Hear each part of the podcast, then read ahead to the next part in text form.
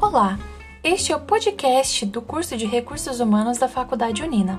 Vamos começar com uma frase do ilustre autor Adalberto Chiavenato, pai do RH. As pessoas passam a significar o diferencial competitivo que mantém e promove o sucesso organizacional. E é isso que vamos fazer através dos nossos episódios de podcast onde serão abordados assuntos pertinentes ao curso que poderão proporcionar o conhecimento e desenvolver as habilidades e competências para que se tornem o diferencial competitivo no mundo de hoje.